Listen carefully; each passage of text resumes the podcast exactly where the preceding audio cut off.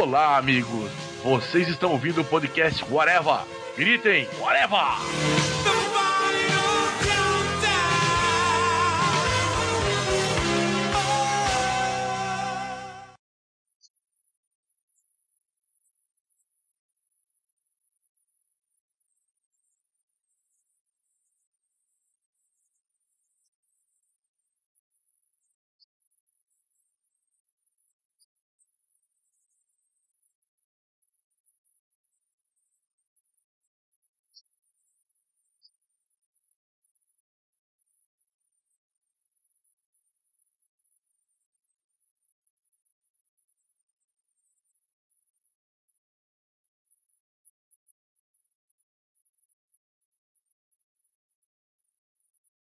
Podcast Areva começando, minha gente, e hoje vamos falar sobre desenhos animados baseados em super-heróis da Marvel e da DC Comics, porque é, são as editoras que existem, né? Não existem outras. Meu nome é Marcelo Soares e para falar sobre isso comigo está aqui o seu Tiago Moura. E Tony Stark paga onda de cientista espacial. E o senhor Júlio Cruz.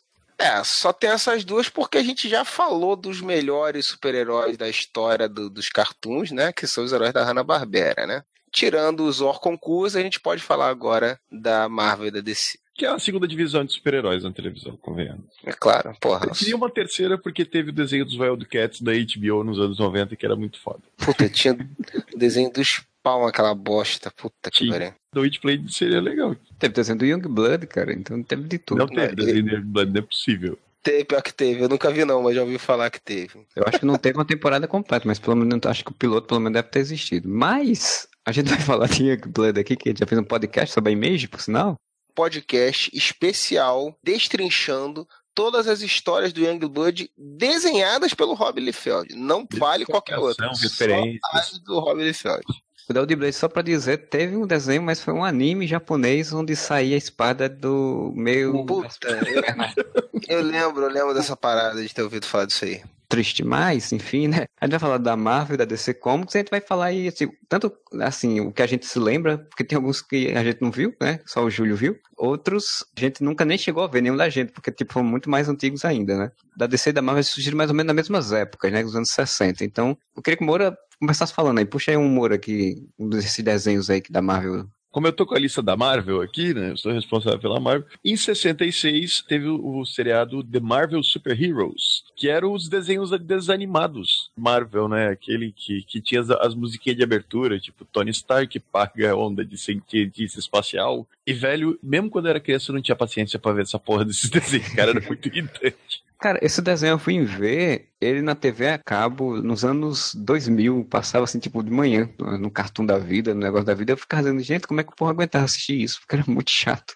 Quando eu era criança, eu acho que passava nessa, sei lá, manchete, o, o CNT da vida, sabe? Gazeta. Era um, um, canal meio B, assim. Sei lá, não tinha grana para comprar Batman Animated Series, daí eles compravam os desenhos desanimados. E, velho, não tinha como, cara. Era muito chato, cara. Porque, para quem não sabe, se é que alguém não sabe, eles pegavam as, as páginas né, das revistas e dava aquela animadinha que hoje em dia eles chamam de motion comics, que é uma mesma bosta. Aí tá uma animadinha, assim, de leve, mas é praticamente uma página de de quadrinho com os recortes se mexendo, cara. O, o grande, a grande coqueluche, já que a gente tá falando de coisa velha, vamos usar termos antigos, né? A grande coqueluche desses desenhos. Daquele É momento. que, é que usava a arte principalmente do Kirby, né, cara? Então pegava os quadrinhos do Kirby e botava na tela, então você tinha o- os personagens, né, com o design, com todo. Não só o design, né? Com o traço do Kirby, né? Era o próprio quadrinho que os caras botavam na tela, né? Caralho. Cara, eu acho que eu vi isso na Globo, cara, se eu não me engano, né? Porque eu sou o velhinho do, do, do Areva. Eu acho que eu vi isso na Globo, cara. Mas eu também não tinha muito saco, não, cara. Era meio. Era muito escroto, né? Porque. Como a gente chama hoje de desenhos desanimados mesmo, né, cara? Porque era tudo muito duro, né, bicho? Não chegava a ser tão escroto quanto. Eu sempre me lembro desse desenho, quando eu boto o DVD dos Incríveis, eles fizeram um, desenho retrosão dos Incríveis, né? Tem um episódio de uma série animada antiga dos Incríveis que é tosca pra caralho. E na hora dos caras falarem, os caras substituem a boca por uma boca de uma pessoa, assim. Fica lá o desenho parado, né? E aí fica uma boquinha de pessoa, assim, falando, cara. É muito escroto, velho. Consegue ser mais escroto que os desenhos animados. Propósito, né? É, é escrito que é uma paródia, né? Mas, mas eu sempre lembro dos desenhos animados da Marvel quando eu boto os DVD dos Incríveis, porque, porra, também era foda de aturar, bicho. No YouTube, um tempo desse que eu tava pegando áudio pra alguma edição e eu fui ver um desenho desse, né? Acho que era um episódio do Loki tentando dominar a Terra numa, numa história do Thor. E, cara, o, o roteiro era aquela coisa dos roteiros da época, né, cara? Triste de, de assistir, porque, tipo, a história não tinha sentido nenhum. Era o, o Loki hipnotizando pessoas, fingindo ser um professor, um negócio assim, tipo, na escola e tal. O Stanley tem roteiros ruins. Não, o Stanley, o roteiro é de cu é rola, né? Que o Stanley não fazia roteiro, caralho, ele só botava o diálogo. Mas você tá falando isso, Rosettezinho, Ruvianzinho? É, o Dr. Who faz os roteiros nesse nível também, tá? Perde a memória e vai morar na escola e virar professor e o caralho é quatro, tá? Manequins que tomam vinho. Cara, mas, tipo, era o, era o Loki com a roupa de Loki fazendo professor, cara. com um chapéu em cima do chifre, assim. Até aí o Dr. Who também com roupa de professor praticamente a mesma merda que a roupa comum dele, né? Sorte do Dr. Who é que, tipo, ele, a roupa que o Tenant usava, por exemplo, nessa, nesse momento, é tipo a roupa de inglês normal, assim. Tipo, ele só tinha uma. Só fazia botar um capuz, assim, um negócio por cima e acabou. Eu assistindo dizendo, meu Deus do céu, cara, como é que eu vou aguentar assistir esse desenho do Desanimados? Que era o que tinha, né? Eram cinco. Era um bloco, né, de desenhos. Cada bloco tinha sete minutos. E era o Capitão América, o Incrível Hulk, o Homem de Ferro, o Thor e o The Submariner, que é o, o Namor, né? Tem gente que fala que é Namor, eu falo Namor porque eu moro no Brasil. O Príncipe Submarino.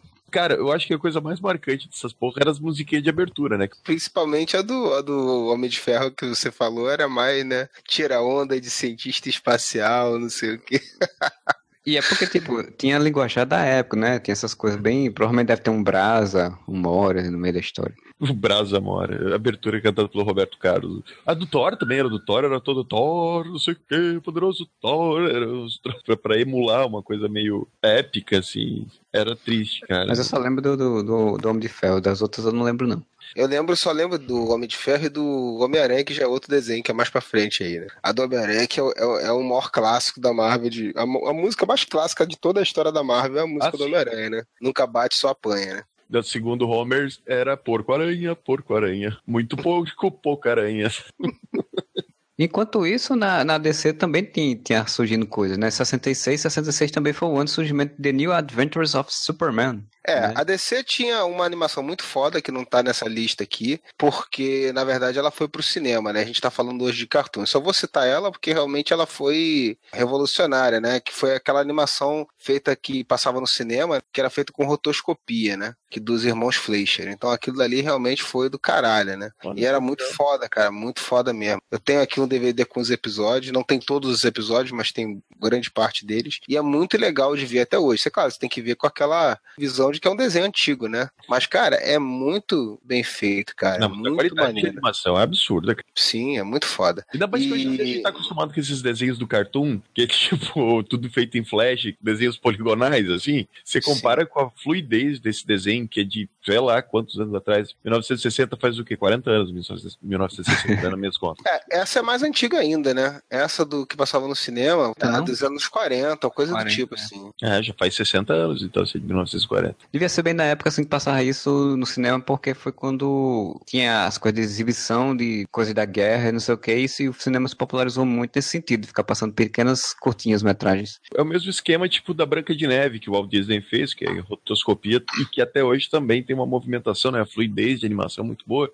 impressionante até. É porque esse esquema de rotoscopia, até o quem puder depois olhar como é que como é que faz isso no YouTube, sabe, tipo o processo, cara, é muito legal. É muito massa de ver o processo de rotoscopia e o efeito que ele dá na animação mesmo ano que estreou aí o cartoon da Marvel, né, os desenhos animados, estreou uma série The New Adventures of Superman. Durou de 66 a 70. Mas nesse meio tempo teve a do Superboy, teve essa Hour of Adventure do Superman com Aquaman, teve o próprio desenho do Aquaman, tudo na mesma época, né? O Batman Superman Hour e The Adventures of Batman. Então tudo isso daí foi nesse período aí de 66 a 70 tem o melhor desenho da DC até hoje, né, cara? Que é o desenho que o Aquaman joga bolas de ar embaixo d'água, né? Ou de água. Eu achava que era de água, outro dia alguém me falou que é bolas de ar. que ele cavalga cavalos marinhos gigantes, é, peixes voadores com estrados, o estradozinho pra poder controlar uma rédeazinha, né? uma rédeazinha. Puta, é fantástico, cara. Acho que é uma morsa que ajuda ele. Puta, aquele desenho é sensacional. Foi daí que veio toda a minha paixão pelo, pelo grande herói Aquaman, né? A Foca Fofoca é daí? Não, a Foca Fofoca vai só na paródia, né? Tinha uma morsa escrota no desenho que era amiga dele, que ajudava nas aventuras. Tinha o Aqualed, tinha a galera toda do Aquaman, né? A galera toda, o Aqualed. Não, eu acho que a Mera tinha também, se eu não me engano mais frequente ter essa, essa morsa também, que era sempre ter um personagem alívio cômico, né? O dele era, era essa morsa. Então fica tudo muito misturado na minha cabeça, mas eu gostava desses desenhos todos, cara. O do Batman e Robin tinha um pouco o estilo do, do, do seriado de TV, né? Se eu não me engano, a abertura era parecida com a abertura do seriado, que também era uma abertura desenhada do Batman de 66. Tinha um pouco essa vibe, mas era menos camp. Eu acho que todos, na verdade, tem o do Superman também, apesar de 66. Eu acho que ele era muito, se eu não me engano, pelas imagens que eu vi, né? Que eu não lembro de ter assistido direito. É, ele era muito puxado por seriado do George Reeves, né? Porque tem até a piscadelazinha, tipo a câmera. Sim, sim, sim, é verdade. É isso mesmo estavam se baseando nas séries de TV que existiram e que estavam existindo para fazer os desenhos para exatamente a, ir para um caminho que eles não tinham ainda na época. Até porque a TV colorida ela foi chegando mais ou menos nesse período nos Estados Unidos, eu acho, né? nos anos 60 para frente e aqui nos anos 70, né? Eu acho que foi nessa época, né, do, do, aí, do New Adventures of Batman e Robin, que ele encontrou com o Scooby-Doo. Vocês lembram? Ah, prova provavelmente sim, cara. Esse desenho do Scooby-Doo era fantástico, né? O desenho deles com o Batman e Robin é muito maneiro, porque as cores somem de repente, aí daqui a pouco o Batman tá só de sunga, porque a cor da, da calça fica a cor da pele. É muito tosco, cara. Inclusive, eles fizeram, mas alguns anos atrás, fizeram um novo encontro deles, né? E aí acontece isso também no desenho do, do novo, que é tipo uma, uma referência, acontece isso também no desenho novo. Os caras fizeram até isso, gente. Pô, era a mesma historinha do Scooby-Doo e tal, né? Quem, quem que tá fazendo tal coisa, quem que é o monstro, e quando tira a máscara é o Coringa, assim, o monstro, né? Tipo, por que, que o Coringa precisa se fantasiar de monstro? Mas tudo bem. Ah, só um adendo aqui, achei aqui a série do, do cinema, né? Que é dos irmãos Fleischer, 41 e 42 mesmo com oito desenhos, saiu em 1941, 42. É época de guerra, né? Exatamente o auge ali do sucesso do, do personagem. Né? Foi até 43, se eu não me engano. Nessa mesma época aí, né, que tava o Aquaman, a Foca Fofoca, o Batman, o Robin, Scooby-Doo e o Superman piscando pra câmera, a Marvel lançou o desenho pela Hanna-Barbera também. E esse já não era mais a animação desanimada, já era desenho mesmo. Mesmo que não fosse de uma qualidade incrível, mas pelo menos não era mais aquele, aquele copy-paste das, das revistinhas. E daí saiu o primeiro desenho, que é da, do Quarteto Fantástico. Cara, engraçado que em 67 o Quarteto Fantástico foi criado mais ou menos nessa época, não foi? 62 a 64 foi quando esse povo todo foi criado, né? Mais ou menos por aí. A Marvel toda, né, cara? Só quem veio antes foi o Namor e o Capitão, América. E o primeiro Tocha Humana, que não era nem utilizado nessa época. É, o Quarteto Fantástico, se não estou enganado, 62, que ele foi a primeira equipe. Vocês já perceberam o quanto o Red Richards é escroto? Não sei se eu já falei isso no, no podcast. Ah, já teve um episódio só de gente escrota nos quadrinhos, com certeza você falou do. Mas na hora de nomear os, os heróis, ok, você pega fogo, então você é o Tocha Humana. Você fica invisível, então você é a mulher invisível. Você virou um monstro, então você vai ser a coisa. E eu sou o Senhor Fantástico. Puta que E nós vamos ser os quatro fantásticos, porque eu que mando, então meu Nessa. nome vai dar nome ao grupo. que pela saco, né, cara? Muito, cara. Seria tipo se o super-homem virasse e falasse assim, não, vem cá, eu sou o super-homem, então vamos chamar a Superliga. Exato. Cara, mas eu não lembro de nada desse desenho aqui. Eu tô falando dele, eu tô até olhando ali. Tá, eu, eu, lembro muito vagamente, mas eu gostava. E o Homem-Aranha saiu junto, né? Praticamente, né? Tem o Quarteto Fantástico e o Homem-Aranha, justamente com a trilha que a gente falou aí, né? É, o do, é. do Homem-Aranha já foi, não foi feito pela Hanna-Barbera, né? Ele foi feito por o, sim, pela sim. outra, pela Ray Lawrence Animation Krantz Films. Que já tem essa musiquinha, cara. Eu lembro bem desse desenho. Esse desenho passou bastante, cara. Esse é aquele que hoje em dia virou memes espalhados pela internet inteira, né? Do Homem-Aranha na mesa, nos escritórios. É o que tem o um meme do foda-se, foda-se, foda-se. É, exatamente. cara, que desenho histórico, cara. Ele deixou duas grandes heranças para a humanidade: os memes do Homem-Aranha e a musiquinha de abertura. Importância. Eu não lembro de nada desse desenho, mas ele deixou duas grandes heranças para a humanidade. Ah, era maneiro esse desenho, eu gostava. Eu vi muito pouco, né? Não, eu, eu tenho mais na minha cabeça os outros lá que tomavam com o super grupo de heróis depois, que vai mais à frente, né? Esse daí eu não. Ah, não sim. Mas esse desenho do Homem-Aranha passou muito tempo, cara. Muitos anos, cara. Tu vê que eu nasci em 74 e eu vi esse desenho ainda, cara. Tá certo que eu também, outros desenhos dessa época ainda passavam aqui, né? O próprio Quarteto Fantástico eu vi um pouco também. Mas eu lembro que o Homem-Aranha teve uma longevidade bem maior, ainda passou por muito tempo. Lá nos Estados Unidos, porque esse do, do Quarteto Fantástico da Hanna-Barbera durou um ano. Foi cancelado em 68 já, e o do Homem-Aranha foi de 67 a 70, produzido. Foi três anos aí. Sim, mas o que eu quero dizer é assim, acho que nos anos 80 ainda passava um pouco desse desenho aqui ainda. Ah, certamente, certamente. Mesmo porque, já me adiantando, cara, vai demorar para ter outro desenho do Homem-Aranha. Quarteto Fantástico até ganhou uma versão logo depois, mas o Homem-Aranha fica um bom tempo até. Nem foi logo depois também, né? que você citou aí que é o que tem um robozinho, que é o Herbie, né? Que eles acharam, que eu já ouvi falar, é que eles ficaram com medo das crianças tacarem fogo no corpo para imitar o Tocha Humana. e aí substituíram ele por um robozinho, não sei se foi isso aí mesmo. É de 78, né? Foi a próxima série da Marvel, foi só em 78. Em 70 eles pararam de produzir o Homem-Aranha e só em 78 que voltaram a fazer cartoons com o novo The New Fantastic Four. E que escroto, né? The New Fantastic Four. Aí o quarto integrante é um robozinho. Pois é.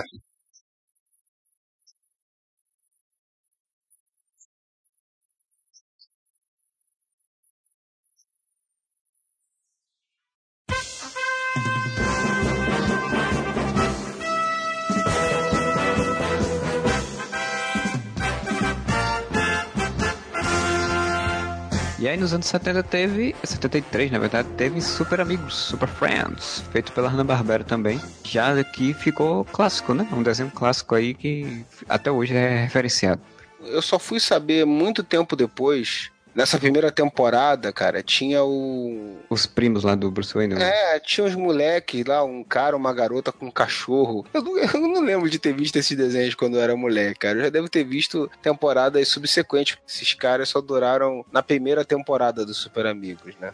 Eles entraram para tentar meio emular exatamente o Scooby-Doo, né? Que tinha naquela época era bem famoso sim, sim. e tal. Aí, tipo, vamos fazer um negócio de super-heróis e botar ali aquele pessoal que é meio scooby que todo mundo vai reconhecer. ah, mas sempre tinha que ter um cachorro nesses desenhos da Hanna-Barbera, né? Era o Scooby-Doo, aí fizeram um desenho do Scooby-Dão, vocês lembram? Que tinha o cachorro branco que era sim, primo do Scooby-Doo. Aí depois tinha o desenho do, do cachorro fantasma. Aí... Tubarão, tudo isso era derivado ah, do Tubarão, é verdade. The Brady Kids foi os os personagens que apareceram aí. Um cara, o Andy, Marvin e o cachorro que era o Wonder Dog. Eu não sei como é que ele se chamou no Brasil, essa porra. A, a, menina era Andy e o guri era o Marvin e o cachorro acho que era o Cão Maravilha, se não me engano porque durou muito tempo, né, Super Amigos, né? Super Amigos começou em 73, mas depois foi mudando de nome, foi tendo várias temporadas e depois foi mudando de nome também. Em 78 virou Challenge of the Super Friends. Depois lá para não sei das quantas virou o Super Powers, isso já nos anos, no meio dos anos 80 ele durou muito tempo mesmo. Foi uma série que durou muito tempo, de 73 até, pelo que eu tô vendo aqui, o Galactic Guardians, que já foi esse time do Super Powers, durou, foi, foi em 85, né, cara? 12 anos, então. Eu não lembro desse três aí, eu só lembro quando eles trocaram, provavelmente trocaram, né? O, o Marvin, a Andy e o Cão Maravilha pelos a Jaina e o Glick. Sim, né? aí sim, muito melhor, né, cara? Tinha o Eldorado, tinha, tinha uma galera. Assim, o Eldorado e essa galera já foi bem depois, né? É que a DC quis fazer primeiro caso, né, de representação étnica. Só que daí eles foram lá e fizeram as coisas mais estereotipadas que eles pudessem fazer, né? Ah, cara, não adianta dar pra essa época, não dá época, pra querer né? cobrar algo diferente, né, cara? Não, mas assim, o Samurai, o Chefe Apache e o Raio Negro, ok, mas daí o Eldorado, ele é tão escroto, cara. é ele é tipo super-homem mexicano. Ele é mesmo. O chefe Apache também era meio escroto, né? Que o cara ficava gigante de tanga. Né? é. Não, o chefe Apache é aquela velha história, né, cara? Todo mundo fala assim, porra, esse cara andando por aí, todo mundo vai ver o piruzão dele balançando lá. De... Todo mundo que olhar pra cima vai ver o, o bengalão dele lá, né? vai ver a piroca do índio, como diria o. Mas daí o Dourado era muito escroto, cara. Ele é tipo um super-homem inca, sei lá, azteca. Né? É. Dessa fase aí começa, né? Do Aquaman de ridicularizar o Aquaman justamente por causa disso, né, cara? Porque todo mundo tinha algum jeito de chegar nos lugares, né? E o Aquaman não, né? Você tinha que botar um laguinho, você tinha que botar algum jeito dele chegar pela água nos lugares para ele poder participar das histórias, né, cara? Porque, Eventualmente ele pegava uma carona com a Mulher Maravilha. Né? Isso, no, no jato invisível, né? No famoso jato invisível o elenco fixo, né? Era o Super-Homem, o Batman, o Robin, a Mulher Maravilha. A gente sempre escreve assim, mas o Robin era da Liga da Justiça. O Aquaman e os Super Gêmeos, mais personagens recorrentes, né? Vulcão Negro, Chefe Apache, Gavião Negro, a Mulher Gavião. Meu Deus, rima de Jungle Girl, que eu não faço a menor ideia quem é o Electron, o Lanterna Verde, o Samurai e o Flash, que era o Tempestade na dublagem. Não, não, não era Tempestade, Relâmpago. Tempestade era nuclear. Tinha o Hal Jordan também aparecia nessas. Né? Ou era mais pra frente? Parecia tanto que ele tomou com um pássaro amarelo na cabeça. Ah, é verdade. Ainda querem falar mal do Aquaman, que absurdo. Cara, tinha coisa que eu gostava muito nesse desenho, que era assim, Batman tinha que jogar o Batirangue numa manivela que ia mudar o trilho do trem, pro trem não cair no desfiladeiro. O narrador falava, e agora Batman precisa usar o seu incrível mira para acertar o Batirangue exatamente na alavanca que impedirá que o trem caia no precipício. Aí o Batman pensa, ó, oh, preciso jogar o meu Batirangue usando a minha mira precisa naquela alavanca para evitar que o, o trem caia. E, tipo assim, eles ficavam reiterando pra ti o que estava acontecendo, era bem legal. Na abertura, cara, era engraçado porque eles citavam os maiores heróis da Terra: Superman, Batman, Mulher Maravilha e Aquaman. E o Robin aparecia assim. Mas eles não falavam o Robin, o Robin ficava ali. Esse aí veio a tiracola, né? Porra, é um estagiário, né? É, exatamente. não queria, mas o Batman sempre traz esse pivete. O estagiário tá ali pra pegar um cafezinho. Pra fazer volta no banco, né? Eu não me lembro qual foi o desenho, cara. Se foi nesse do Superman que a gente já falou, se foi em algum outro desenho do Superman posterior, que tinha o famoso chavão, a famosa frase do Superman era Santa Escócia. Porque eu lembrei porque o Robin sempre tinha isso, né? No desenho dos anos. No, no seriado dos anos 60 tinha aquelas frases, né? Santo isso, Batman, santo aquilo. Mas no desenho do Superman também tinha, cara. Ele volta e meia e falava assim: Santa Escócia. Great Scott, que nem. Great que nem é, e, e, aqui no Brasil traduziram como Santa Escócia. O que, que, tinha a ver, né? pois é, não sei. O Perry White tinha esse negócio também, né? Que falava pelo fantasma de Júlio César, um negócio assim. Como é que é? É, o Perry White falava pelo fantasma de Elvis, ele falava. É de Elvis. Isso eu não lembro, não. Era um negócio assim. Great Scott, é igual o Dr. Brown, né? Great é, Scott. O... Grande é, Escócia.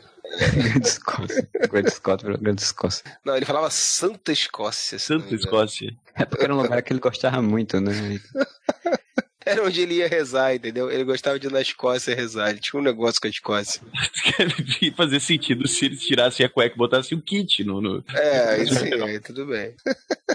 Mas aí esse desenho durou tempo pra caralho. Depois virou Galactic Team Super Powers, né? Que aí entrou o Cyborg no time. Que inclusive é, é baseado nessa versão, o novo filme da Liga. Entrou o Nuclear. Não era Nuclear, é, assim, Tempestade, o nome dele, na dublagem. Não, Tempestade, exato, exato, exato. Tempestade, desculpa. Mas aí o time já era completo, já era esse, né? Era o Superman, Mulher Maravilha, Batman, Robin, Cyborg, Aquaman, o Tempestade, o Homem Gavião, o Lanterna Verde, o Flash, qual era o nome que você falou que eu Ah, nessa época já era Flash, né? Da Relâmpago. Era Relâmpago ainda? Relâmpago relâmpago. E, eu ficava muito samurai. puto, porque eu vi já era nos 90 e tinha o seriado.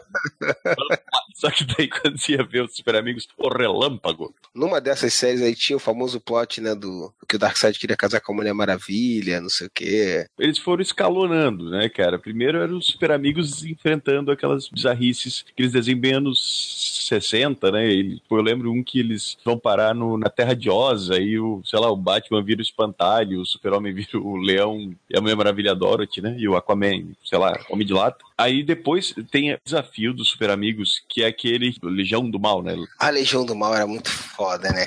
Aquele Agora... capacete do Darth Vader no meio do pântano, assim. É por isso que eu digo que Legends of Tomorrow é muito legal, cara. Porque tem a Legião do Mal nessa temporada, é o Flash Reverso, o Damian Dark, Malcolm Merlin e o Capitão Frio. E a base deles, quando aparece o, o episódio final, é o quê? É esta porra desse capacete do Darth Vader no meio da cidade. meio disfarçadinho, mas tu vê que é capacete do Darth Vader. Ah, e aí teve a coleção de bonecos que era foda, né, cara? A coleção de bonecos da DC com certeza foi inspirada nesse, nesse desenho aí, né? O desenho foi, foi lançado pra, em conjunto com a, essa coleção de bonecos. Essa malandragem aí de lançar o desenho como Super Powers e aí lançar a coleção de bonecos. Pô, era, era muito maneiro esse boneco, cara.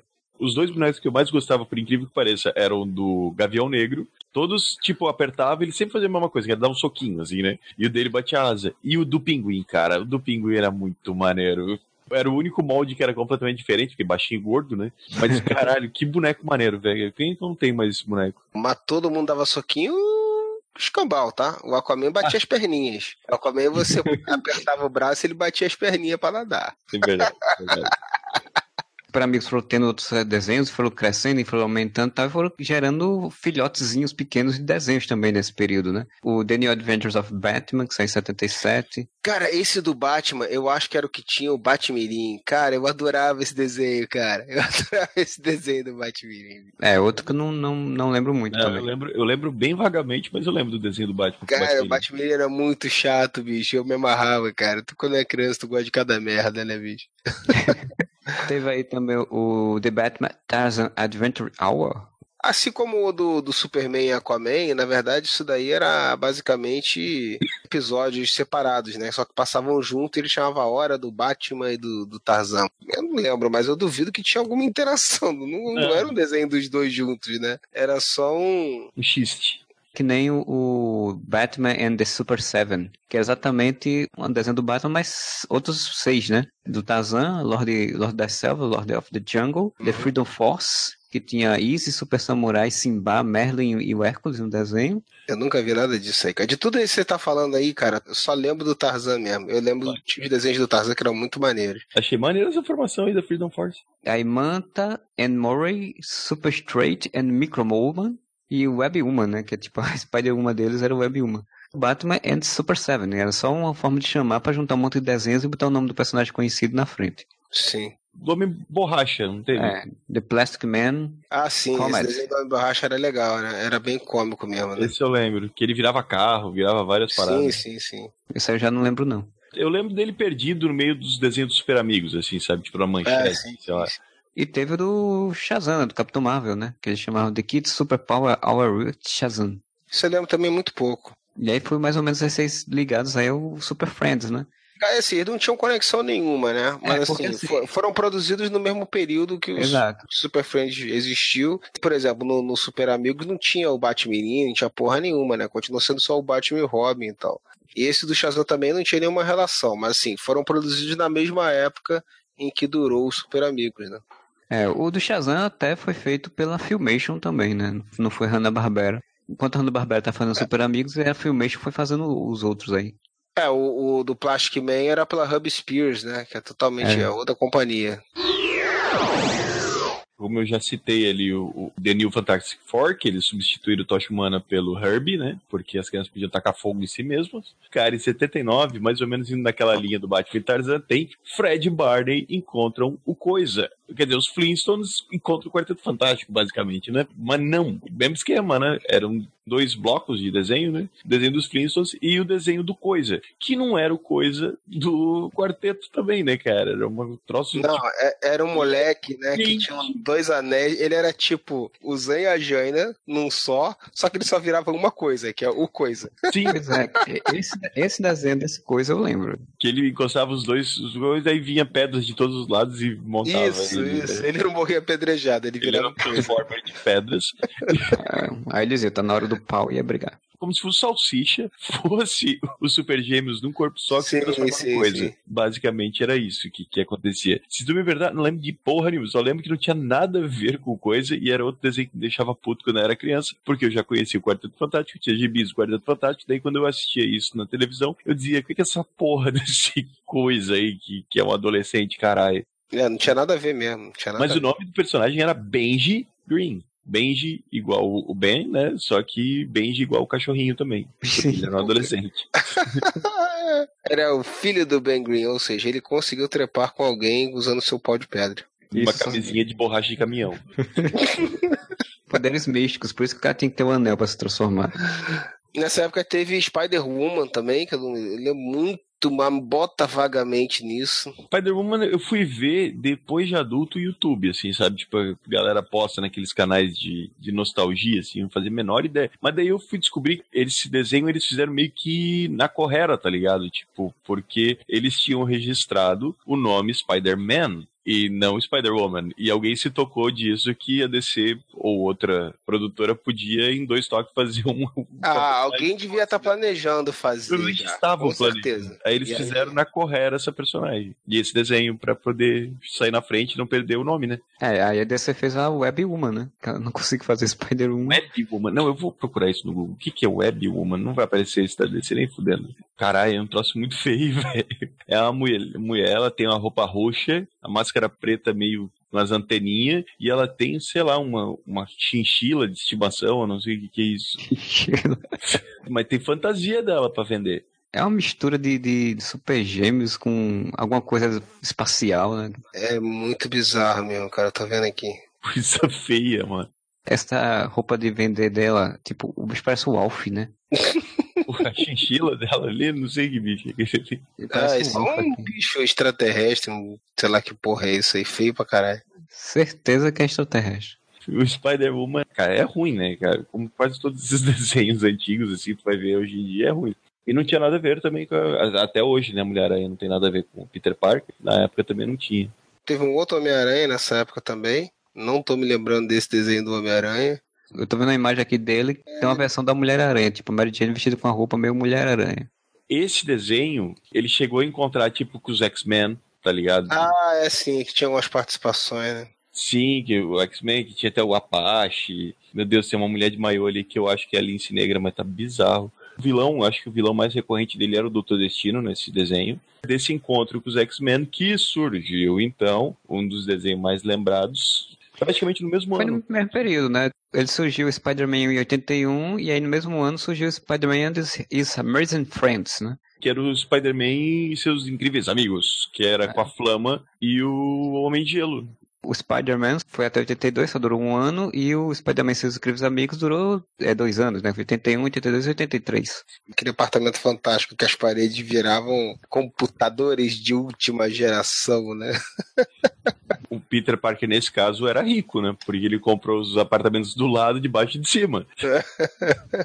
que as paredes viram, né? No apartamento. E a tia May provando que é muito burra, né? Porque ela nunca notou que o apartamento todo se transformava num troço cheio de computadores cachorrinho da Tia May também, não tinha? Sim, o cachorrinho que é obrigatório. O alívio cômico animal obrigatório, né? Poodlezinho, sei lá que bicho era. É, às vezes ele ficava latindo, pra, ela quase descobria o segredo deles porque o cachorro estava latindo alguma coisa, mas nunca descobria. E esse cara, esse desenho eu lembro que eu gostava muito quando eu era criança. Tinha outros personagens, né? Tipo, era uma equipe do Homem-Aranha. Não, esse desenho passou pra cacete, cara. Esse desenho passou muito. Flama aí que foi criado especialmente pro desenho, não existia também, né? Botaram é, depois... nos Novos Guerreiros, se eu não me engano, né? A turbinha do Homem-Aranha encontrava com Thor, encontrava com vários personagens da Marvel. Ah, sim, Capitão América. Eu lembro que teve episódio com Capitão América. Sim, até com os X-Men de novo. Antes dos X-Men terem um desenho próprio, né, eles apareciam direto nesse desenho. Essa já era uma produção da Marvel mesmo, né? era Marvel Productions, né? Ela já tinha, já era uma produção dela, não era outra empresa que estava fazendo. Além desse desenho, também fez o do Incrível Hulk, né? Que foi nesse mesmo período também, 82, 83. Esse do Hulk eu realmente não lembro nada dele, cara.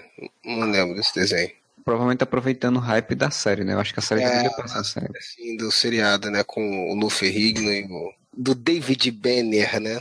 Eles foram incorporando o nome no, no, no, banner, né? Porque uma época não era Robert Bruce Banner, depois foi é. Robert David Bruce Banner. Tipo, o cara tinha os quatro nomes, assim, antes do banner. Robert Wayne Bruce Banner Stark da Drake. Silva. Mas eu também não lembro porra nenhuma. Mas era no mesmo esquema, porque as imagens que eu tô vendo aqui é o Hulk contra o Dr. Octopus. Também tem que ter outros vilões, né? Porque o Hulk vai lutar com quem, né, cara? Os vilões do Hulk são umas bosta.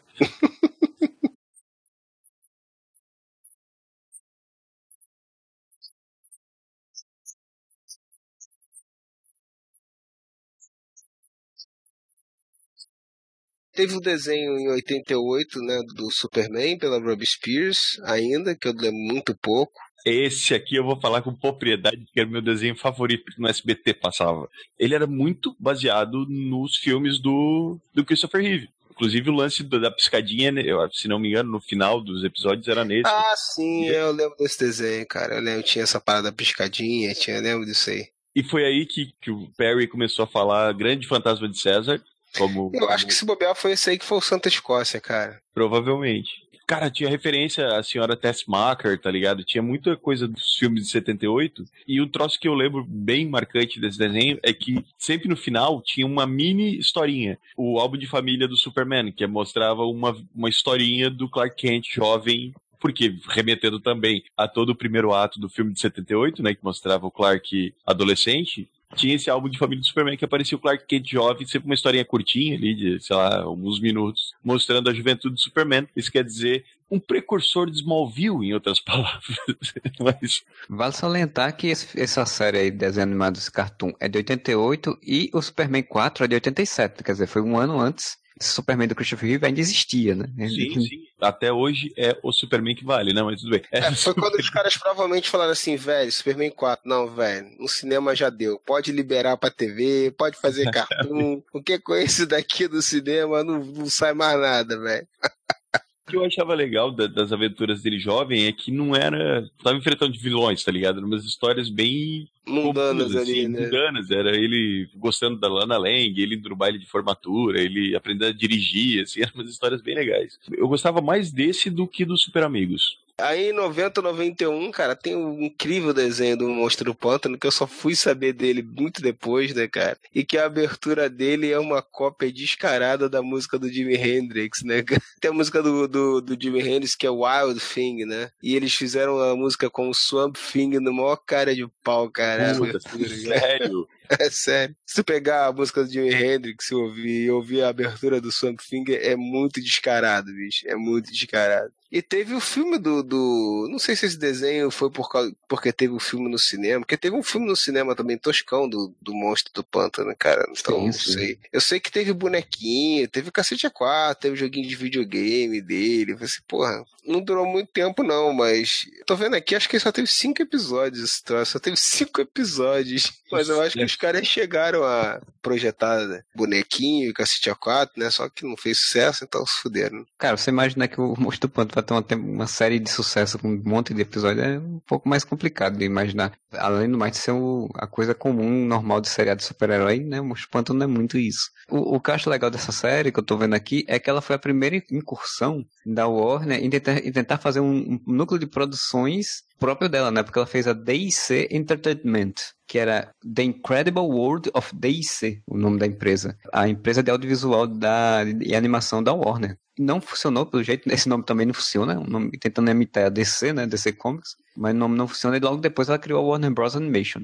É, eu não sei o que, que deu na cabeça dos caras, dos caras liberarem um desenho do monstro do pântano, né? Eu não sei o que diabo que podia estar tá fazendo sucesso na época, que os caras acharam que era uma boa ideia fazer um desenho do monstro do pântano. Mas... Aquele desenho do Vingador Tóxico é de quando? Isso é uma pergunta. não sei. Ah, cara, claro que sim. Júlio, que ano isso? 90 e... 91. Ecologia, gente. Eco 92. Ah, sim. É. Foi, deve ter sido na, na aba do Capitão ah, isso... Planeta e outras coisas. Ah, isso é verdade. Tipo, tava, era o tema da época, né? O tema da época era tudo era, era ecologia, gente. É, então tá explicado. Se tu olhar ali as imagens do desenho, os vilões são muitos seres que poluem, tá ligado? É, é verdade. É muito o vilão do Capitão Planeta, velho. Sim, tem um cara que máscara tóxica tal, com uma roupa de lixeiro e um troço como se ele fosse jogar poluição. Olha ah, só, você tem uma ideia, você tem uma ideia, hein? Olha lá, o, o, a sinopse do segundo episódio. O Doutor Arcane e seus On-Men viajam para a floresta amazônica em busca das árvores que nunca morrem. E escravizam a, a tribo local de índios para trabalhar, para pegar suas, suas riquezas, sei aquela puta que. É isso aí, isso aí, ecologia, é 92. Pode ser, pode ser. Eu fiquei curioso, cara. Eu vou ver esse desenho. Eu vi a abertura dele há um, há um tempo atrás. Vou ver o episódio depois pra ver como é que é essa parada. Só sou cinco, né, cara? Vou ver a temporada completa logo. Pode pagar de, de, de, hipster aí, que viu toda a temporada. Aí, o minha, meu favorito, eu vi a temporada completa completa do Monstro do Pântano. Cinco episódios. E aqui, manda, manda e-mail pra Netflix. Eu queria que vocês colocassem um desenho do Monstro do Pântano. Por que, que não lançam um DVD? Ah, deve ter, se bobear tem. Aqui no Brasil eu duvido muito, né? Cara, e a série de boneco tinha boneco pra caralho, velho. Puta, eles se fuderam muito. Essa porra não deve ter vendido nada, bicho. Só do Monstro do Pântano tinham cinco versões diferentes. Tinha o Bioglow, tinha o Camuflage, Capture, tinha o Snap Up e tinha o Snare Arm Something. E aí tinha os outros personagens, né? né? Tinha mais um, dois, três, quatro, tinha mais seis personagens. Tinha, Tinha cinco... cinco- veículos. Puta que pariu. Tipo, se liga que tem cinco versões, teve cinco episódios, né? Teve cinco veículos, teve cinco episódios. Um pra cada episódio. Sim, é um pra cada episódio. Que merda, hein? Cara, mas aí você falando de Echo 92, e 92 foi um bom ano, então, né? O desenho, os cartoons, porque foi o ano que surgiu, pela Marvel, no caso, o grande desenho dos X-Men. Depois de se fuder ali, tipo, não, ninguém dava chance, era só participação no Homem-Aranha, deram um desenho pro X-Men que todo mundo assistiu na TV Colosso. E era um desenho é, com parceria, porque tiveram a Marvel Films Animation e a Saban Entertainment, que é japonesa, né? Ah, a Saban só, fazia, só fez a abertura. lamento, lamento Mas eu informar. acho, que, ela- eu acho que ela distribuiu no Japão. Vocês lembram? A abertura era muito foda. É, linha Thundercats, né? A abertura dos Thundercats também era foda pra caralho e a animação em si não era tão boa. Galaxy Range, todos esses Sim. desenhos tinham uma abertura fodaça. E X-Men é a mesma coisa, a abertura era muito foda, e daí quando você ia pro desenho, a quali- a qualidade da animação não era tão boa assim. É, mas era legal pra caralho esse desenho. Apesar de ele ter uma equipe que não tinha nada a ver com o que tava saindo aqui do Brasil, né? Por causa da defasagem que a gente tem aqui no, no Brasil. Ele tinha uma equipe com personagens que a gente nunca tinha ouvido falar, como o Gambit, como a Jubileu. A formação do, do Jim Lee. né? É, porque lá fora já tava rolando isso, né? Mas aqui não. Eles procuravam reproduzir as grandes sagas do, dos X-Men nos quadrinhos, né? Tinha episódios isolados, até com histórias que não tinham nada a ver com porra nenhuma do- dos quadrinhos, mas eles fizeram a saga da Fênix, eles fizeram várias sagas, fizeram Genosha, eles fizeram várias sagas do- dos quadrinhos adaptadas pra esse desenho, pros personagens que estavam nesse desenho, né, cara? Era muito legal isso. Cara, esse desenho era imperdível, velho. Eu lembro criança voltando correndo pra casa pra ver essa porra. Cara, eu eu lembro que eu vi o piloto dele em VHS. Antes de estar passando aqui, um colega meu conseguiu o- esse desenho em VHS, cara. Piloto ainda sem sem sem estar em português, né? Em inglês, né? Eu não manjava porra nenhuma de inglês na época. Muito pouco, né? Mas, porra, a gente achou foda pra caralho. Aquele primeiro episódio lá, né, era a Noite dos Sentinelas, né? Vendo... eu jogando fliperama, né? Isso, isso, isso, isso. Tinha um monte de coisa que eu não entendia nada, né? Tinha aquele cara que virava um monte de pessoas e morre logo no começo. Morfo. Quem é esse filho da puta, né? Era um morfo, né? Falei, porra, nunca vi esse cara na vida também. E a parada do sentinela se escondendo atrás do prédio, bicho. Puta que pariu. Ma- Michael Bay fez isso com Transformers não faz muito tempo. E a tempestade chamando os ventos e não sei o quê. Mas eu achei muito foda, cara. Muito foda esse primeiro episódio, cara. Eram dois episódios, né? O, o DVD, que- o DVD aí. O VHS que o cara trouxe tinha os dois primeiros episódios. Porque eu não conhecia nada de X-Men antes do desenho, tá? Nunca tinha sabido da existência de X-Men. Pra mim, o, o Homem de Gelo era o amigo do Homem-Aranha, nunca foi um X-Men. até. Pra mim também. Eu não sabia nada, nunca tinha visto, lido nada. Então, a primeira formação que eu conheci de X-Men foi essa. Wolverine, Ciclope, Jean Grey, Tempestade, Vampiro e Gambit. E Jubileu. Ah, eu já tinha lido Saga da Fênix, já tinha, lido, já, já tinha lido porrada de coisas dos X-Men nos quadrinhos já quando saiu isso aí. Não feliz, a única coisa que eu li de X-Men na época era que daí tinha o X-Men que era a revista que era a adaptação desse desenho. Era a única coisa que eu li de X-Men. Cara, X-Men, eu lembro que a primeira vez que eu vi X-Men, se eu não me engano, se não me falha a memória, cara, era uma pontinha numa história do Homem-Aranha, cara. O Homem-Aranha tá no meio de uma história dele lá, uma revista da Ebal, se eu não me engano, e aí ele liga pra mansão lá, fala alguma parada com o professor Xavier, uma parada assim, e aparece eles no fundo, assim, treinando na sala de perigo. Falei assim, caraca, quem são esses putos, bicho? Porque, né, eu não- comprava muitas revistas nessa época, né? E aí calhou de cair um almanaque do Homem-Aranha na minha mão e tinha essa parada, falei assim, puta, que maneiro que são esses caras aí. Depois eu conheci os X-Men e tal, mas não me ligava muito, que eu, eu era putinha da DC, né? Então minha parada era os Novos Titãs. Até que teve o crossover dos Novos Titãs com os X-Men. Aí eu falei, puta, cara, eu vou correr atrás desse aqui que tá muito maneiro quando os Novos Titãs ficou palha lá, um- algum tempo depois da crise, eu comecei a ler X-Men. Nessa época do desenho, eu já colecionava X-Men, cara. Tinha coisa pra caralho de X-Men. Por muito tempo, eu praticamente só lia quadrinhos, era só X-Men. Manjava do grupo, mas não dessa formação que ainda não tava passando, publicando aqui. Eu lembro que quando saiu a primeira história que aparecia o Gambit, era aquela expectativa, né, cara? Porque tu já conhecia o Gambit do desenho, né, cara? E aí o Gambit apareceu, puta, mal desenhado pra caralho. Tempestade era uma criança, e aí ele ajuda ela. Eu falei, puta que pariu, que porra é essa, velho? Usa uns poderes de hipnose no, no, no vilão lá na história. Eu falei, caralho. demorou um pouquinho, né, até o, game de virar o mais parecido com o que tem, tinha no desenho, né? Tempo ainda mais para poder virar o Shane Tatum, né? Puta que pariu. Não vai acontecer nunca, né? Você sabe disso.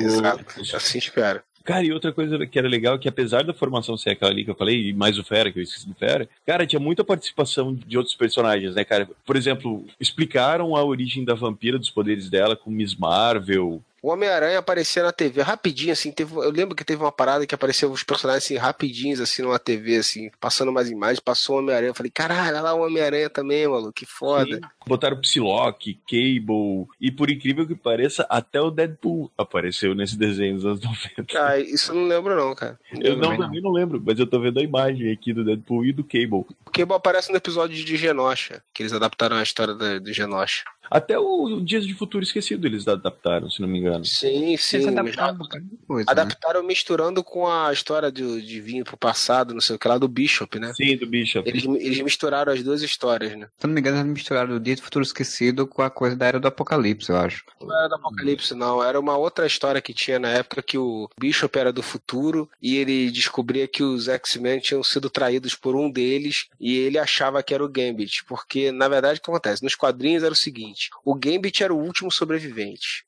dos X-Men. Os X-Men era uma lenda, né? E, e, o Gambit tinha sido. Era o, o, cara que tinha um nome agora que eu não tô lembrando qual. Mas ele era o cara que tinha presenciado, né? A morte. O fim dos X-Men, a morte dos X-Men. A testemunha, uma porra assim. Ele era tipo um deus da, da parada, assim. Ele era idolatrado lá. E o Bishop é dessa linha temporal aí. Aí tem uma treta qualquer lá que ele acaba indo parar no passado. E aí ele implica pra caralho com o Gambit, porque ele acha que o Gambit deve ter sido ele que fez, porque só ele que sobreviveu deve ter sido ele, sei lá. Cara, nos quadrinhos, essa porra desandou. E aí, no final das contas, eles explicaram que a pessoa que tinha traído os X-Men era o professor Xavier quando ele virou o Onslaught lá, o massacre. Então tinha sido o próprio professor Xavier que tinha matado geral, que tinha fugido de geral. Mas isso depois, não sei quantos escritores depois, né? Já tinha saído o Chris Claremont, fizeram uma zona do caralho. Quando eles adaptaram pro desenho, eles misturaram essa história do Bishop voltar no tempo, dizendo que tinha um traidor, não sei o que lá, com o Dia de um Futuro Esquecido. No Jack Pride no, no desenho? Sim. No desenho, essa história, ele não volta, não vem um Nimrod atrás dele. Eu lembro que tem isso de, de... Ele volta sem memória, implicando com o Gambit por algum motivo, vem um Nimrod atrás dele, um sentinela Nimrod. Eu acho que tem, eu acho que tem essa porra. Eu acho que tinha isso nos quadrinhos também, não lembro direito, cara.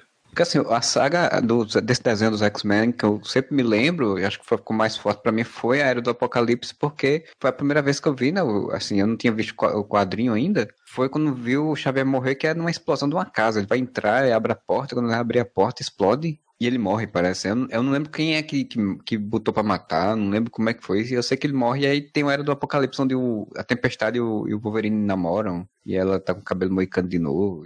Essa época do desenho eu já não assistia mais. Eu lembro que a primeira temporada eu assisti inteira e eu gravava em DVD, eu esperava para gravar. Eu tinha ela inteira gravada em, em, DVD aí, puta que pariu, em VHS. Quando teve essa daí eu já não, não assistia, porque eu já tava trabalhando e não, não conseguia casar com o horário que passava o, o seriado pra eu poder assistir, né? Passava perto do horário do almoço, mas não, não dava certo pra eu ver. O Era do Apocalipse não é, não é depois que acabou esse desenho? Ele saiu em 94, mas como aqui tinha um atraso de 2, 3 anos. 94? Como tinha um atraso de 2, 3 anos, lá deve ter saído em 92, 93. Quanto tempo que eu parei de ler X-Men? Porque eu parei de ler logo depois que acabou a Era de Apocalipse. É, e a animação foi até 97, né? Ela foi 92 ou 97. Foram Sim, porrada de tempo. Porque na minha cabeça Era de Apocalipse era 2000. Não, foi 94, foi, eu lembro exatamente porque foi no ano de Copa e foi uma das primeiras revistas que eu comprei junto com o Zero Hora também. Não, tô. Eu tô aqui, achei um, um link aqui mostrando algumas imagens desse episódio. E o que, que temos aqui, por exemplo? Porque não é exatamente uma adaptação da Era do Apocalipse. Isso, isso. Eles faziam um mashupzinhos aí de coisa. Tem um Bishop veiaco aqui com os cabelos brancos aqui. A Tempestade de Moicano aparentemente namorando com o Wolverine cara, o Magneto, cabelo comprido, barba branca, com uns tubo correndo bombado. E os Evil Avengers, que é tipo um Capitão América roxo, uma viúva negra com uns tubos saindo das costas. Cara, tem que ver essa porra, bicho. Eu nunca vi isso não. que é o gigante, porque o cara tá crescendo aqui, e um cara aqui no canto que eu não faço a menor ideia de quem é, mas ele tem as pernas muito curtas, mas não é porque as pernas são curtas, é porque o desenho é ruim.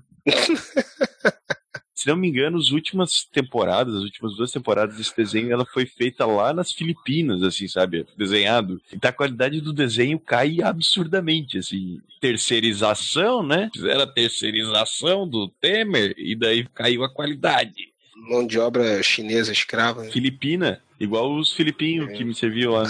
Ah, viu? Ah, você tem que gostar desse desenho, porque ele tinha, pô, são os filipinhos, cara. Eles servem morritos melhor do que desenho. A história até é a mesma, ele volta para 1959 para tentar impedir a morte de Xavier no final do da Era do Apocalipse. Volta os X-Men, tudo volta. Tem o, o Legião, se não me engano, também existe. A saga dos Quatro Cavaleiros do Apocalipse, o Arcanjo. Eu conheci o anjo pelo Arcanjo, né? Eu achei, cara, que personagem foda pra caralho. Aí fui descobrir quem que ele era de verdade nos quadrinhos. Tá bosta. Cara, o arcanjo era uma merda. Tão ruim quanto o anjo. Eu sempre achei o arcanjo uma merda. Não, mas no desenho eu achava maneiro. Audiovisual, cara. Aquelas asas de ferro ali. Cara, os, os próprios X-Men, cara, o, o X, X, cara, era X-Force, não, era X-Factor. Eles pegaram a formação original, só que eles se fantasiavam de caçadores de mutantes. Eles aproveitavam a histeria anti-mutante para dizer assim: nós vamos caçar, nós somos uma empresa que caça mutantes. Se você encontrar um mutante, você avisa a gente que nós vamos caçar ele, vamos prender ele para você. Aí eles prendiam os mutantes, mas levavam para um outro lugar e ajudavam os mutantes. Caralho, o cara tá ajudando a, alimentar o preconceito, Sim. velho. Coisa escrota, bicho. Aí depois de muito tempo explicaram que na verdade eles são burros mesmo. Desde o começo o plano era esse mesmo, é aumentar a histeria antimutante. Não sei se era o Peter Geary, que o cara que tava financiando eles, o que tava incentivando eles, tá fazendo eles de trouxa de propósito mesmo, que era pra isso mesmo, pra ajudar a fazer as pessoas temerem os mutantes e os otários acreditarem e caíram nela. Antes da gente sair desse desenho, eu quero que alguém me explique quem é aquele cara de verde careca da abertura que sai aí. Ninguém do sabe, lado isso do lado. é, um, isso é um grande mistério, ninguém sabe essa É o, é o mutante esquecido que foi apagar da existência da memória de todo mundo. É aquele mutante que inventaram que tem o poder de ser esquecido, assim, que você tira os olhos dele. É tipo o Sentinela da Marvel, né? Na primeira história de Sentinela. O herói que ninguém mais lembra que existiu. Não sei se foi do- na época do Grant Morrison. Ele criou um personagem que o poder dele era ser esquecido assim, que você não estava mais vendo ele, sabe? Tipo, só que a ideia é que fosse uma história só, só que daí chegou outro autor, resolveu botar ele na equipe, e daí não tem como, né? Foi criado esse desenho também do Quarteto Fantástico, né? E do Iron Man pela mesma empresa. Foi a New World Animation, em 94, e durou até 96. Ainda durou até muito, né? Durou três anos. O X-Men passava pra- na, na Fox Kids, né? E o do Homem-Aranha também passava na Fox Kids. O do Homem-Aranha ainda fez um sucessinho e tal, ainda durou bastante tempo também. Porra, fez sucesso pra caralho do Homem-Aranha. cara. É. Teve do Hulk, teve do Quarteto Fantástico, teve do Homem Teve o Ferro. Surfista Prateado. Bem ruinzinhos, né, cara? O Incrível Hulk era bem ruim, porque, cara, não adianta. O desenho do Hulk, cara, é ruim. Tinha uns 50 Hulk diferentes já na animação, e, né? Tinha quase com um esquadrão Hulk já. Que tem agora, né? É, pois é, tinha o Hulk, a mulher Hulk, aí tinha o Samson, né? e, Tipo, ele aparecia direto também. Teve um momento que eu me lembro que era todo mundo, aparecia todo mundo no mesmo episódio desse cara, que é muita gente. Do Homem de Ferro tinha os Vingadores, tinha a Mulher-Aranha, se não me engano, a Mulher-Aranha é aquela de preto. Do, do Guerra Surgiu na- Secreta. Na, né? Guerras Secretas. Ela era meio que, namo- acho que era namorada dele no, no desenho.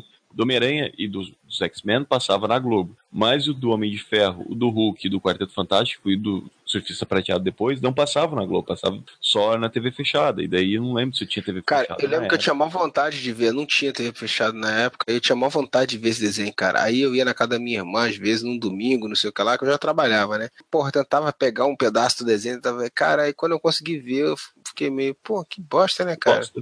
Pensei que ia ser tão bom quanto o dos X-Men, mas não, é bem merda. Tô olhando aqui o, o- o elenco, né? É praticamente um desenho dos Vingadores com o, o Homem de Ferro de principal.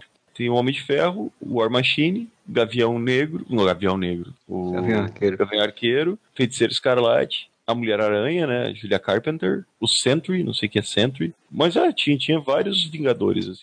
É, aí nessa época ainda, pra gente fechar, Tinha o Homem-Aranha Unlimited, né? Que ele vai parar no mundo do futuro maluco lá, num outro universo, Cara, uma porra louca desenho é lá. muito ruim. Era, mu- era muito bosta. E tinha um que conseguia ser mais bosta do que todos esses, que era finalmente o desenho dos Vingadores. Vingadores Porra, não tinha nada a ver com porra nenhuma dos Vingadores. Os uniformes eram um samba do crioulo todo fudido. Era uma merda esse desenho. Eu vi o boneco na loja e falei, caralho, isso aqui é os Vingadores? Que porra é essa? Eram os Vingadores sem Thor, sem Capitão América e sem Não. Homem de Ferro, né? Porque o líder era o Gavião. Era o Gavião, o, o Gavião Arqueiro, tinha o Falcão. O Visão era o que ainda mais parecia com, com o Visão, né? Não, porque ele era um robô, eles estavam usando caralho de armadura. Falcão, É. a feiticeira, e tinha uma, aquela, acho que é Lupina, sei lá como é o nome, é uma que é Tigra. anim... A Tiger. É, ó, aqui, ó. Vespa, Gavião Arqueiro, Feiticeiro Escarlate, o Magnum, tinha o Magnum, Falcão, o Visão, o Homem-Formiga e a Tigresa, velho. Que bosta de formação de. de- Baseado nos Vingadores da Costa Leste, só se for, porque...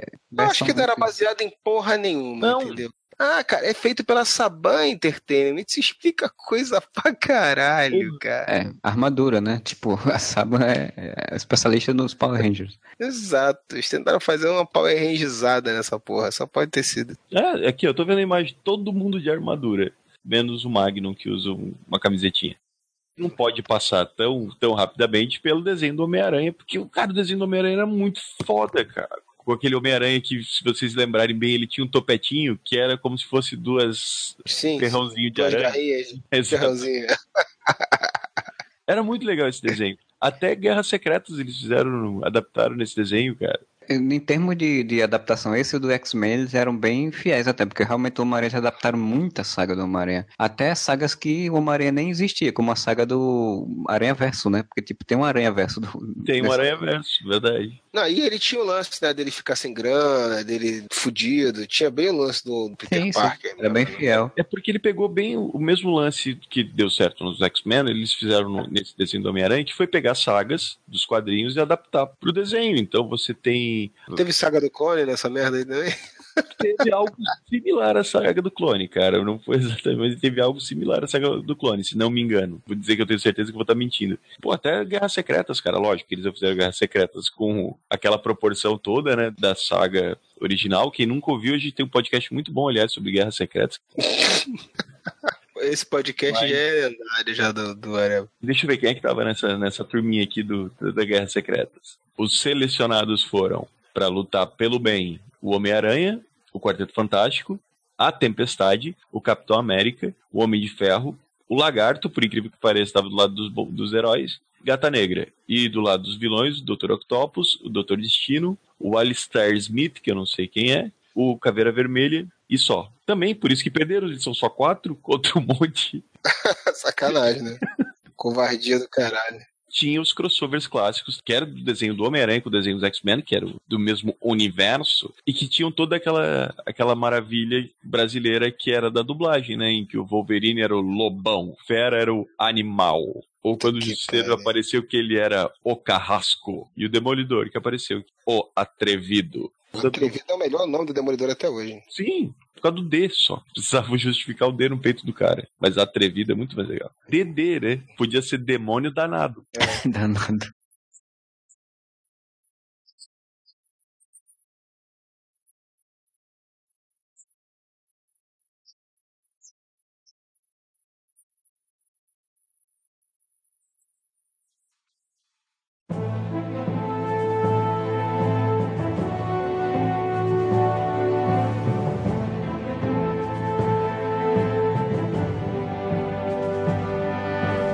Vamos falar de coisa boa? Vamos falar de Liga da Justiça e de Batman? Justamente na mesma época que começou o desenho dos X-Men, começou a verdadeira era de ouro dos desenhos, né? Pau no cu de todos os outros, né, cara? Batman Animated Series do Bruce Timm. Aí fudeu geral, né, bicho? Porra, a série animada do Batman era foda pra caralho. E dali saiu todo o spin-off de uma saga extensa de séries da Warner, muito boas, todas elas, né, cara? Teve o Batman Animated Series, teve várias temporadas. No final já virou com a Bárbara Gordon, tinha um Robin diferente, já tinha o Nightwing. Teve a série do Superman, né, velho, que foi menos bem sucedida, vamos dizer assim. Fizeram uma série do Superman, mesmo o esquema era do, do Batman, e era legalzinha, mas não, não, não teve mesmo sucesso, assim. Até durou bastante, durou de 96 a 2000, né? Era meio esquecidinha, né? Era uma é série que não chamava a atenção, assim. Pelo que se percebe, é mais ou menos esse período, 4 a 5 anos é o tempo normal de um seriado dessa época, né? Porque o do Batman The Animated Series, a primeira fase, 92 a 95, essa primeira, Batman Animated Series, é a mais foda, cara. Porque eles pegaram todo o clima dos Batmans do Tim Burton, são foda. A Gotham, né? A Gotham do Tim a Burton tá toda ali, né? Burton, o, o Batmóvel, o Batmóvel do Tim Burton. Não, o Batmóvel é diferente. É diferente ah, mas do é parecido. Não, não é não. A qualidade de animação, pelo que eu li sobre, eles se basearam muito no que os irmãos Fletcher fizeram com o Superman lá na década de 40. Eles simplificaram muito, porque o que incomoda um pouco nos desenhos da Marvel dessa época é porque eles queriam emular muito o desenho de quadrinho, então a movimentação ela fica sim, meio sim. Dura. E aqui eles fizeram o quê? Eles pegaram, simplificaram muito os traços, os traços são muito angulares e simples, a animação ela tem muito mais fluidez, né? O Batman e Gotham, ele já é muito mais propício para você dar um estilo próprio pra animação do que os X-Men, né, cara? Cara, os, os X-Men, quando saiu essa série animada, porra, eles estavam embalados pelo sucesso estúpido que eles tiveram nos quadrinhos, com o Jim Lee desenhando, né, cara? Foi um troço de maluco mesmo, cara. Eles vendiam um milhão de cópias da X-Men 1, vendeu pra caralho. Então eles estavam embalados nisso daí. Então não tinha nenhum sentido eles fazerem uma coisa que destoasse daquele estilo do que estava arregaçando nos quadrinhos. Já o Batman e a própria Gota e tudo aquilo dali é muito mais propício você criar um estilo próprio e, conseguiram isso brilhantemente do que com, com os personagens da Marvel na época, né? Sim, sim. Mas eu digo até pelo esmero. Da impressão que os X-Men eles reaproveitavam muito o mesmo frame, digamos assim. O lance deles, deles colocarem uma Gotham ou uma ambientação que, ao mesmo tempo, ela tinha todo um clima no ar de anos 30, 40, só que ela se passava nos anos 90, porque tinha coisas dos anos 90, né? Os telefones, os carros e tal. Ambientação era muito anos 40 para dar aquele clima no ar. O lance dos, dos, mafiosos usando, né, sobretudo chapéu, o, o, estilo das armas, o estilo dos carros era retrô. Cara, era uma direção de arte muito foda do Batman Animated Series e os roteiros, cara. Os roteiros eram muito bons, assim. Não era a vilão da semana. Tem um episódio muito bom que chama Quase o Peguei. Reúne os quatro ou cinco vilões do Batman, se não me engano, o crocodilo, a mulher gato, sei lá, era venenosa e tal, pinguim, eles estão conversando e cada um contando uma historinha de como ele quase capturou o Batman. Então você só tem o Batman em flashbacks, você não tem que os protagonistas são os vilões. Tem um episódio muito foda que um cara fica devendo um favor pro Coringa e a história, cara, mostra o Batman muito pouco. O protagonista é o cara que deve um favor pro Coringa. A gente tava saindo um pouco da caixinha, né? De fazer Totalmente uma coisa só super-herói e fazer uma história um pouco né, com outras ideias, né? Inseriram personagens novos, criavam outras dinâmicas, os personagens evoluíam também, né? isso, isso era legal de se ver. É, não, eles saíam completamente da caixinha, sabe? Então, para mim, de todos, lógico, aí depois vem a Liga, né, que tem um, transforma isso numa coisa muito grande, mas esse comecinho do Batman Animated Series, eu acho primor de qualidade, assim. É uma animação que eu nunca mais vi também. Eu só, tipo, eu vi naquela época que passava, principalmente nos anos 2000, reprisava bastante na TV a cabo, mas é uma coisa que eu nunca parei para ver de fato, do início ao fim de novo. Eu sei que eu tenho que rever, porque tem muita coisa legal que eu não lembro mais. Assim como o do Superman também. Superman eu tava revendo um dia desse, o iníciozinho, e, pô, é fantástico também, muito bom. Apesar de que não era que... tão bom quanto o do Batman, mas era muito legal. Eu acho que o do Superman, ele pecou por um problema. O Batman criou uma estética muito específica, né? Como eu falei, aquele clima no ar, aquele troço muito retrô, histórias mais sombrias, obviamente, né? Do Batman. Inclusive, eu nunca vou esquecer a primeira vez que o, o primeiro episódio é contra o, o morcego humano. E eu lembro da minha expectativa. Eu tinha, sei lá, 10 anos de idade, 11 no máximo, e estrear esse desenho do Batman. Eu tava muito ansioso para ver. E eu tinha vários bonequinhos do Batman dessa coleção. Então ele tinha uma estética muito foda, muito boa. Aí quando foi para Superman, eles quiseram repetir esse esquema, né? Criar uma estética bem Sim. específica para o desenho do Superman. E daí para mim não funcionou também, porque quanto a do Batman tinha esse clima retrô, anos 40 tal, apesar de não se passar nos anos 40, mas tinha esse clima retrô. Até o, as televisões eram em preto e branco. No Superman eles quiseram fazer o contrário, tinha que ser uma coisa mais futurista. Aquela ideia de Metrópolis como uma cidade do futuro, né? Então tudo tinha que ser meio futurista. Na minha opinião, o design ficou mais pobre, porque ele ficou limpo demais. Então, sabe, os cenários eram, sei lá, torres sem janelas. É, parecia tudo muito falso, assim simplificado demais. Esse desenho do Superman ele demorou para engrenar, assim, pra eu começar a gostar dele. Comecei a gostar quando ele começou a colocar outros personagens. Quando ele botou a Supergirl, a, sé a série fica muito boa. O primeiro encontro dele com o Batman é um episódio muito foda. O Batman durou de 90, 92 é, teve... a 95, né? Teve duas fases, nessas duas fases foram 92 95, depois virou The New Batman Adventures, que foi de 97 a 99. Batman Animated Series, se não me engano, ele mesmo já teve duas fases. O primeiro era Batman Animated Sim. Series só, aí ele virou Batman e Robin. Na volta ele já era Asa Noturna, eu acho. Já, né? Sim, daí quando ele volta já é o Asa Noturna e já tem o Tim Drake. Para mim, aqui nesse The New Batman's Adventures, ele já cai um pouco a qualidade não fica ruim, porque, cara, nenhuma dessas séries é ruim, mas comparado com o Animated, ele cai um pouco a qualidade, porque daí vira isso que a gente tá falando. Aventura do super-herói da semana. Então, daí ele sempre tá inventando, enfrentando um robô, um monstro. Eles deram uma recalchutada no visual de todo mundo. Alguns ficaram melhores, como Batman, o, o Robin ficou melhor, o Robin meio bem ruim, assim. O visual do Robin, da Batgirl ficou bem, do Asa Noturna ficou bom era venenosa, ficou muito bom. Só que daí alguns visuais que eram muito bons do Animated, tipo do Pinguim, da Mulher Gato, do Coringa, para mim ficaram muito ruins. Tentaram deixar eles mais monstruosinhos, assim, sabe? E tiraram o lance pulp, tiraram o lance retrô e, e tentaram modernizar também li uma revista, um quadrinho, acho que, que se não me engano, é contando a história do Bruce Timm. Paul Dini. Acho que é do Bruce Timm. Paul Dini. Fala um pouco sobre como era a vida dele, os bastidores, um pouco daquela, desse período, né, de fazer o do, o do Batman e esse desenho animado. Porque tem um momento que ele fala na revista, ele mostra o quanto estava saturado de trabalho a equipe que era uma equipe reduzida, assim, uma pequena equipe para fazer essa estética, e eles começaram fazendo do Batman, e logo daqui a pouco o Batman deu aquela parada, no outro ano saiu do Superman, no outro ano voltou do Batman, eles já estavam fazendo filme, né, porque tinha que fazer filme para especial do Batman, do Superman, então, tipo, eu acho que isso ajudou muito até essa queda, né, tipo, começou a ter muito trabalho, e, e aí começou a ficar uma coisa meio repetitiva até. Não foi só eles, né, cara? Não foi só, só esses desenhos, né, cara? Teve alguns spin-offs que eram relacionados ali, que tinham, tinham uma interligação, né? Nessa época, antes de ter de chegar na Liga da Justiça, teve o Batman Beyond, né? Que foi uma série bem legal tinha o, o, Super Choque, que era um pouco mais é, light, assim, não tinha tanta relação aparentemente, mas ele aparecia. No... Depois ele foi aparecer na Liga, mas eu acho que teve episódio eh, crossover com, do, com o Batman. E tinha o Projeto Zeta, que eu achava bem legal, que era também um é, spin-off do Batman, do Batman Beyond Batman, também. Então tudo isso daí, cara, de alguma forma estava relacionado com essa galera e podia de repente não ser exatamente o mesmo time, mas estava tudo relacionado ali. Se a gente pegar por datas, né? Os que passavam ao mesmo tempo foi o Superman Animated, o The New Batman Adventures, que estreou um ano depois e ficou passando mais ou menos no mesmo período, e o Batman Beyond, que começou mais ou menos quando acabaram os dois, quando acabaram a nova série do Batman, a nova série do Superman, como se fosse tipo uma série passando para outra. Desses todos que a gente falou, né, do Superman, do Batman, do Batman Beyond, eu acho que só o Super Choque e o Zeta Project que não era a mesma equipe.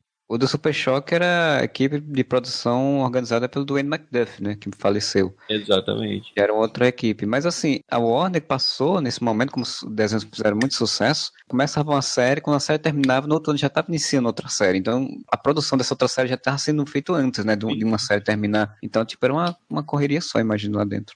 Só levantar dois, dois detalhes aqui. Como acabou a série do Superman, que acabou de uma forma muito foda, não sei se vocês lembram, o Darkseid consegue começar a invasão Metrópolis e tal, e ele controla o Superman. E durante um ou dois episódios, o Superman tá, ou um episódio provavelmente, o Superman tá sob o controle do Darkseid e eventualmente consegue se livrar. A série acaba com toda a população de Metrópolis odiando o Superman. Acaba a série assim, ele no alto de um prédio, assim, e vendo tudo que ele construiu durante toda a série do Superman toda a confiança que o povo de Metrópolis tinha nele cair. Eles já deixaram o ganchinho pra Liga da Justiça, tá ligado? Que é quando ele reúne a equipe porque ele não pode mais resolver as coisas sozinho. Isso é muito legal, velho. É Marvel chupa quem construiu o universo compartilhado primeiro. Foi a DC, não foi o Bruce Timm. concordo com o Moura que a primeira série animada, principalmente a primeira temporada do Batman Animated Series, é do caralho. Difícil você comparar qualquer outra. Mas, cara, aí fudeu o cu do palhaço de vez, né, cara? Porque aí estreou a Liga da Justiça. Popularidade do desenho da Liga da Justiça é incrível, né, cara? Tudo que veio antes arrebentava, cara. Mas quando entrou a Liga da Justiça era foda, né, bicho? Nessa época ali que a gente tá falando, que é depois que acabou o Animated e começou o Superman e o, o, novo do Batman, chegou o Batman do Futuro e a qualidade do Batman do Futuro, na minha opinião, era infinitamente superior à do Superman e a novas aventuras do Batman, cara. Era muito uhum. bom o Batman do Futuro. Sim, sim, sim. A liberdade que eles tinham de brincar com os vilões e os heróis do Batman, estando 60 anos no futuro, né, cara? Os caras tinham muita liberdade. Mas daí chega o Liga da Justiça e chuta o balde, né? Não, e uma coisa que a gente tem que falar do Batman do Futuro, cara, é, é o, é o longa animado do Batman do Futuro que eles fizeram, cara, puta, era, é, é bom pra caralho, bicho. O Retorno do Coringa? Sim, porra, é muito bom, cara. É muito bom. E, e é bem pesado, cara, pra um, pra um desenho infantil, assim. Mas é igual a Máscara do Fantasma também, que era lá do, Sim, do Animated. Mas o do Batman Beyond é melhor, cara. É muito foda é. aquele desenho estavam fazendo uma série de, de, animes pra, ou de cartões de desenhos. Os otaku vão te, te atacar. Se é, é. o, o, o, o Daiboju vai vir me pegar. Eles estão fazendo uma série de desenhos também, né? Direto pra DVD. Muito bons, cara. Sim, do Batman junto com o Superman, tinham vários. Mas, cara, os que realmente se destacavam eram esses dois. Era o Máscara do Fantasma, do Batman Animated, e o Retorno do Coringa do Batman Beyond. Esses dois são, são os top. Tem um também é, que eu gosto bastante, eu não lembro o nome, mas o vilão é o Mr. Freeze. Ele sequestra a Barbara Gordon porque ele precisa de um transplante de coração para Nora Fries. Que é num, num navio, né? Num navio isso. no mar. Isso, eu e é bem disso. triste, cara, porque né, é o desespero do Victor Fries para salvar a mulher dele, assim. É um desenho bem triste.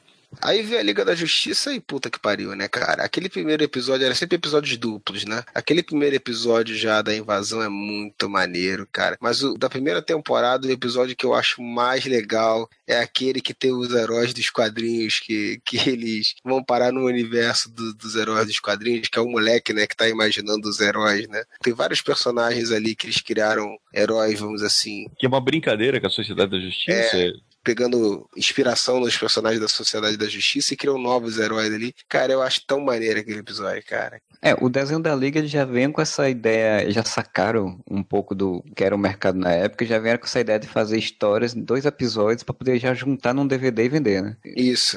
E esse episódio era maneiro. Esses heróis eles tinham toda aquela simplicidade da era de ouro mesmo, né, cara? Nos plots das coisas que eles faziam e tal. E aí, conforme vai andando o desenho, eles vão vendo que, porra, mas não tem muito nexo, cara. As coisas estão acontecendo de uma forma. Por que, que é assim? Por que, que. Puta, era muito maneiro. Era uma metalinguagem ali com esse universo dos quadrinhos, né? Sendo o universo mais realista, o, o da Liga, que também é quadrinhos, também, também é, é ficção. Era muito legal, né, cara?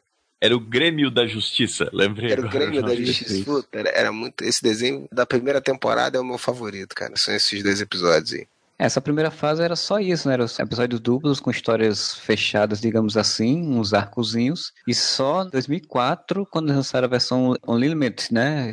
Liga da Justiça Sem Limites, eles abriram de fato fazer episódios fechados que a graça da Liga da Justiça Sem Limite era você poder dar foco em personagens máximo tinham aparecido como coadjuvante, uma, uma grande quantidade ali nunca tinha nem aparecido. Porque o, o Liga da Justiça era só o, é o que eu sempre falo, né? Os sete grandes, na verdade são cinco grandes e mais dois que a serem escolhidos, né? Que uhum. é o Superman, a Mulher Maravilha, o Batman, o Flash, o Lanterna Verde, e daí sempre tem dois a mais que eles têm que colocar ali, no caso eles eu botaram... não discordo de você, porque tá bem na abertura dos super amigos que os maiores heróis da DC são Batman, Mulher Maravilha, Superman e Aquaman. Isso é cânone desde o início. Verdade, verdade. Não, não posso tá? discutir. Tá? É porque o Aquaman, cara, presta atenção, vou explicar uma coisa pra você pela última vez, tá? Eu não quero repetir isso, tá? O Aquaman, ele é bom demais, então ele eclipsa os outros como disse no Reino da Manhã, cara, ele toma conta de 70% do planeta, cara. Vocês cuidam de uma merrequinha aí, 200 para cuidar de uma merrequinha, e ele cuida sozinho do resto do planeta inteiro. Então, chupa, chupa, haters. Enfim, como eu dizia,